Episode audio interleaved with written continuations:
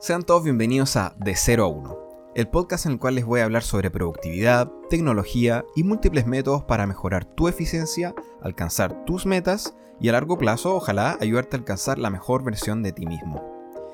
En este capítulo nos vamos a concentrar en definir y abordar algunos de los principales conceptos y tópicos de los cuales hablaremos a lo largo del podcast aquellos aspectos fundamentales para darle un marco teórico a este proyecto e ir construyendo capítulo a capítulo esta gran fuente de tips, métodos y consejos para ser más productivos en nuestra vida diaria. Como comentamos en el tráiler de este podcast, que de hecho puedes revisar en nuestro perfil en Spotify o en cualquiera de las plataformas en las que nos estés escuchando, todos pasamos por aquellos días en donde la vida parece un torbellino, como un tren que pasa frente de nosotros, del cual sentimos que no tenemos de dónde agarrarnos, y de donde tomar las riendas del curso de nuestras acciones y hacer lo que debemos hacer día a día se vuelve sumamente difícil. Es típico que como estudiantes muchos sienten que los cursos y los semestres pasan con un abrir y cerrar de ojos, y los proyectos y exámenes nos caen encima, sin habernos preparado lo suficiente por estar concentrados en enfrentar el ya bastante grande desafío de sobrevivir cada día la vida que tenemos. Lo mismo ocurre en el mundo laboral.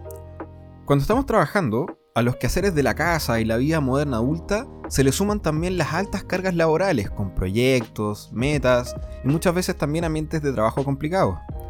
Todo esto sumado hace que sea muy difícil organizarnos y concentrarnos en lo que es realmente importante. Es decir, en aquellas tareas que debemos llevar a cabo, en vez de terminar haciendo todo última hora y presionados por los plazos de entrega. Pero todo este urgimiento y esta constante preocupación no surgió de la noche a la mañana, así como tampoco somos la primera generación de personas en sentir todo esto. La vida moderna desarrollada durante el siglo XX y exacerbada en el siglo XXI nos tiene atrapados en círculos viciosos de constante estímulo, donde todo es rápido, muy rápido, y sumamente desechable. De manera que conceptos creados por el mercado, como renovar tu celular cada año, o la presión de mantener un alto estatus social, nos han quitado algo fundamental para el desarrollo humano, la capacidad de poder sentarnos en tranquilidad a reflexionar, a pensar, a detenernos y comprender el momento que estamos viviendo, de manera que podamos armar estrategias bien pensadas y efectivas para poder enfrentar las dificultades diarias. Comprendiendo las fricciones del mundo real, como son por ejemplo que es prácticamente imposible dejar todas las redes sociales o apagar tu celular por varias horas, ya que todos tenemos necesidades comunicacionales, es que surge la necesidad de ser productivos con el tiempo que tenemos disponible. La RAE define la productividad como aquella capacidad o grado de producción por unidad de trabajo, superficie de tierra cultivada, equipo industrial, etc. Si bien esta es una definición un tanto anticuada e incompleta, demuestra muy bien el concepto que queremos abordar, el uso correcto de los recursos que tenemos disponibles para obtener el mayor provecho posible de ellos. ¿Y qué mejor ejemplo que aquel único recurso del cual todos necesitamos más, pero que, aún teniendo todo el dinero del mundo, nadie puede comprar? Así es, con esto me refiero al valioso tiempo. El tiempo es un bien muy escaso en nuestros días. Como vimos anteriormente, la vida diaria moderna y las presiones sociales, laborales, estudiantiles y demás eh, hacen que el tiempo disponible día a día sea acotado. Y aún más, sea constantemente amenazado por esa sensación de que siempre hay otras cosas que podríamos estar haciendo en ese momento. Esta limitación no hace más que forzarnos a ser productivos, nos obliga a aprovechar el tiempo que tenemos disponible al máximo. Para un estudiante, esto se expresa en aprovechar todas esas horas entre clases o en la casa para ordenar los contenidos, estudiar, preparar los exámenes o avanzar en las tareas. Para un trabajador, por ejemplo, son esas 7, 8, 9 horas diarias de jornada laboral que deben ser aprovechadas al máximo para avanzar en proyectos clave. Que sabemos que si seguimos postergando, inevitablemente llegará el día de entrega y seremos recompensados o castigados según la calidad de nuestro trabajo. Pero, ok, decirlo es fácil. Entonces, ¿por qué no todos somos unas máquinas de productividad? Bueno, ¿se acuerdan de esa famosa vida moderna de la que estaba hablando? Hay un elemento clave en ella, y que de hecho seguramente ya tienes en mente mientras escuchas esto, que es el que hace que sea ultra difícil poder sentarnos a trabajar y ser productivos como corresponde. Sí, estoy hablando de los smartphones y las redes sociales. Es increíble cómo estos aparatos nos han capturado la vida. Varios estudios apuntan que pasamos cerca de 3 a 4 horas al día en promedio en nuestros celulares, lo que se traduce en más de 1000 horas al año, perdiendo una parte importante del día en el eterno scrolling por redes sociales. Esta colosal pérdida de tiempo en la que nos encerramos en un loop eterno recorriendo Facebook, Instagram, WhatsApp, en busca de novedades sobre otras personas, y por sobre todo en busca de esos globitos rojos que nos avisan que otras personas aprueban nuestro estilo de vida, a los cuales llamamos coloquialmente notificaciones, está única y exclusivamente provocada por una de nuestras mayores enemigas a la hora de ser productivos, la famosa dopamina. Y aquí vamos a entrar en una onda un poco más científica y profunda. ¿eh? La dopamina es un famoso neurotransmisor, es decir, es una biomolécula que transmite información de una neurona a otra mediante una sinapsis y que cumple múltiples funciones importantes dentro del sistema nervioso humano. La principal función de este neurotransmisor, en pocas palabras, está asociada a la necesidad, a querer algo, o sea, al deseo, y es activada a través de recompensas, generándonos una sensación de placer cada vez que le entregamos al cerebro un nuevo y agradable estímulo que activa la segregación de dopamina. Para ponerlo en contexto, gracias a la dopamina es que la primera masticada una hamburguesa es siempre la más rica. Pero, y aquí está el truco, luego el efecto placentero se va suavizando poco a poco, ya que se genera cada vez menos dopamina ante un estímulo ya conocido. Es decir, el cerebro comienza a tener internalizada la recompensa de ese sabor placentero a medida que damos cada mascada. Y como se aburre, comienza a pensar en otras cosas, en lo que tenemos pendiente, en la próxima cosa novedosa que haremos, pidiéndonos de esta manera cada vez más nuevos y novedosos estímulos. Sin embargo, a diferencia de la comida, hay otras cosas que están especialmente diseñadas para tenerte constantemente capturado a ellas. Y esto lo hacen gracias a la incesante generación de dopamina que provocan. Este es el caso de tres ejemplos claves. Los videojuegos, la pornografía y las redes sociales. Cuando consumimos estos contenidos, el cerebro constantemente tiene nuevas cosas para sentirse estimulado, y nos lo agradece pidiéndonos que sigamos pegados a ello, porque precisamente está diseñado para desear más a medida que va generando dopamina, gracias a los estímulos continuos e incesantes que estos contenidos nos entregan. Esto lo podemos ver en claro ejemplo. Primero, los videojuegos actuales, por un lado, manipulan mucho este mecanismo y lo saben hacer muy bien.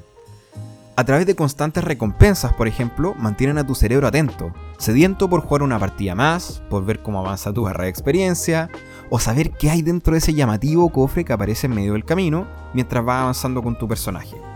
Esto es irresistible seguir jugando por horas, ya que cada vez que obtenemos un nuevo ítem, avanzamos un nivel, descubrimos una zona nueva, etc., saltan luces y letras coloridas, llamativas, felicitándonos por estos logros que el cerebro interpreta como recompensas placenteras, generando así dopamina, y por lo tanto, obviamente, pidiéndote que juegues más y más. El ejemplo es obviamente extrapolable a las otras dos plataformas que mencionamos. En la pornografía, el factor clave es que hay una infinita cantidad de videos para cada una de las fantasías que nos exciten. De manera que si un video no nos estimula lo suficiente, podemos fácilmente saltar a otro. O incluso, dentro de cada video, se van a asegurar de que tu cerebro nunca deje de estar estimulado, ya que cada ciertos minutos o incluso segundos, los actores y actrices se cambiarán de posición o ingresará algún nuevo participante a la escena, y esto ocurrirá muchas veces hasta que termine el video, para que tu cerebro, lógicamente, nunca deje de generar dopamina. Heavy, ¿cierto? Bueno, la madre de todas estas batallas está frente a los celulares y las redes sociales. Estas sí que manejan este mecanismo a la perfección, las redes sociales que comúnmente usamos día a día en nuestros smartphones están especialmente diseñadas de tal manera que tengamos la necesidad de estar continuamente viendo su contenido. A esto se le conoce como bucle lúdico, y es el mismo que se aplica en las máquinas de tragamonedas que están en los casinos o en las tiendas de los barrios.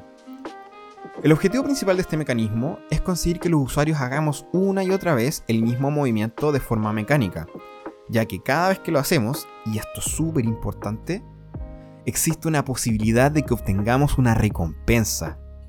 ¿Cómo ocurre esto? Simple. Cada vez que tú estás en la parte de más arriba de tu red social, puedes, y de hecho se te sugiere, arrastrar la pantalla para que el feed, el contenido de la red social, se actualice. Y esto es justamente el mismo mecanismo que un tragamoneda, que nos hace tirar la palanca para hacer una nueva apuesta. Al actualizar la red social pueden suceder distintos escenarios.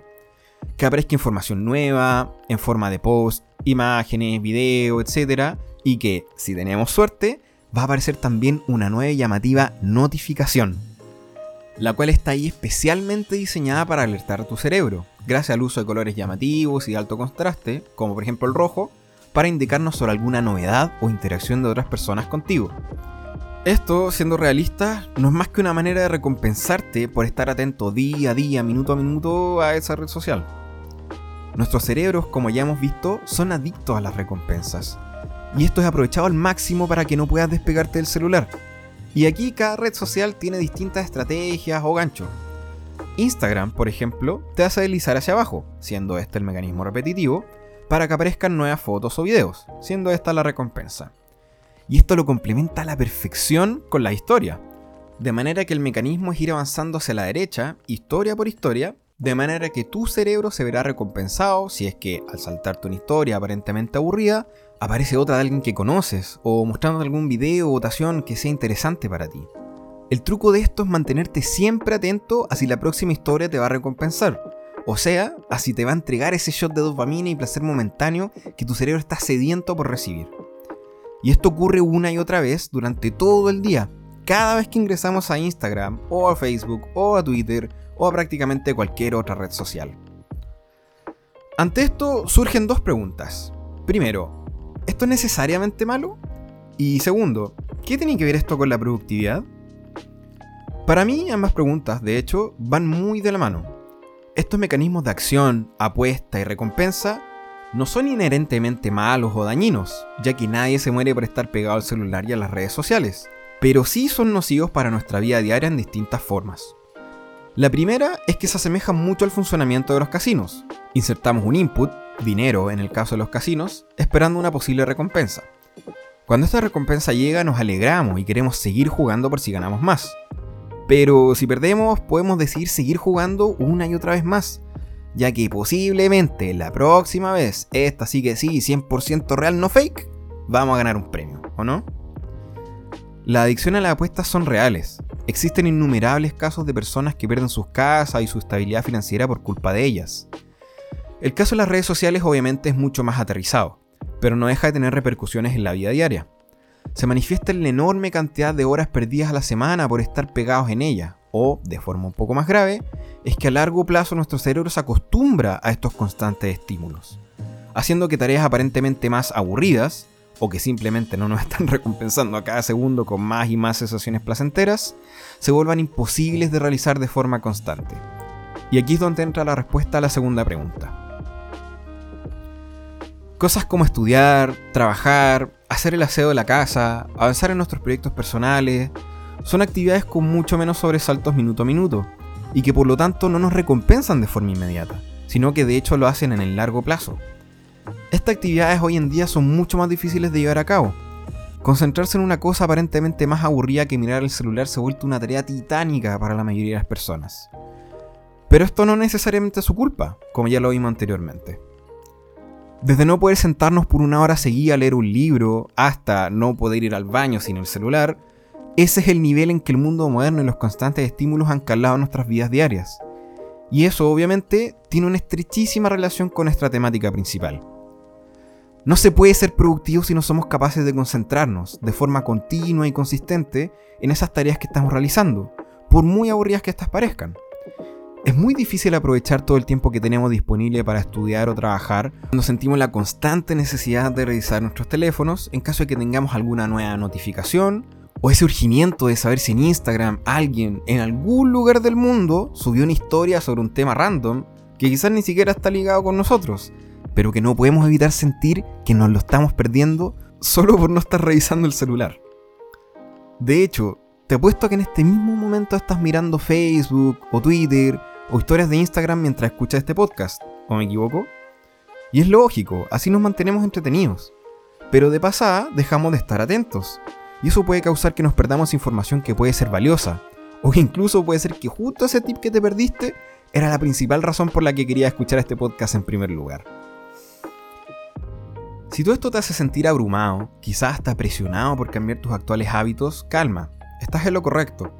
Pero también es importante que tengas en cuenta que definitivamente no estás solo o sola en esto. Todos pasamos por lo mismo día a día. A todos nos cuesta estudiar, a todos nos cuesta sentarnos a leer un libro, y también poco a poco todos nos hemos dado cuenta de que ahora nadie va al baño sin el celular. Y es por eso que definitivamente también todos necesitamos que de vez en cuando alguien nos dé un consejo o ayuda externa para poder desconectarnos y así poder concentrarnos en lo que realmente importa. Por suerte, hoy en día existen muchas estrategias para poder aliviar esta necesidad por estímulos y dopamina y así poder mejorar nuestra productividad. Y es precisamente eso sobre lo que hablaremos en el próximo capítulo. Una introducción a los más reconocidos métodos para eliminar distracciones y ayudar a enfocarnos en nuestras tareas. Esto va a ir acompañado de recomendaciones de distintas aplicaciones y tecnología que, a través de cosas como la organización de tus proyectos, el uso de música para concentrarse, o un mayor orden de tu lugar de trabajo van a ayudarte a comenzar a mejorar tu concentración y tu productividad. Finalmente recuerda que estos métodos y consejos son solo eso, teorías y estrategias que, llevados a la práctica, pueden ser sumamente útiles y eficaces para muchas personas, pero quizás para ti no lo sean tanto, y a lo mejor no tienes que llevarlos todos a cabo al pie de la letra pero sí es importante que puedas rescatar algunos de estos elementos y adaptarlos a tus propias necesidades y a tu propio estilo de trabajo o estudio. Esto ha sido todo por hoy, el primer capítulo de De 0 a 1. Agradezco mucho que te hayas quedado hasta el final de este capítulo y te invito a seguirme en nuestro Instagram, arroba de 0 a 1-podcast, donde estoy subiendo diariamente contenido y tips de productividad y tecnología. Aunque ojalá eso no te quite mucho tiempo y sigas siendo productivo. Nos volvemos a encontrar el próximo viernes en un nuevo capítulo de De 0 a 1. Y recuerda, lo más difícil es dar el primer paso. Nos vemos.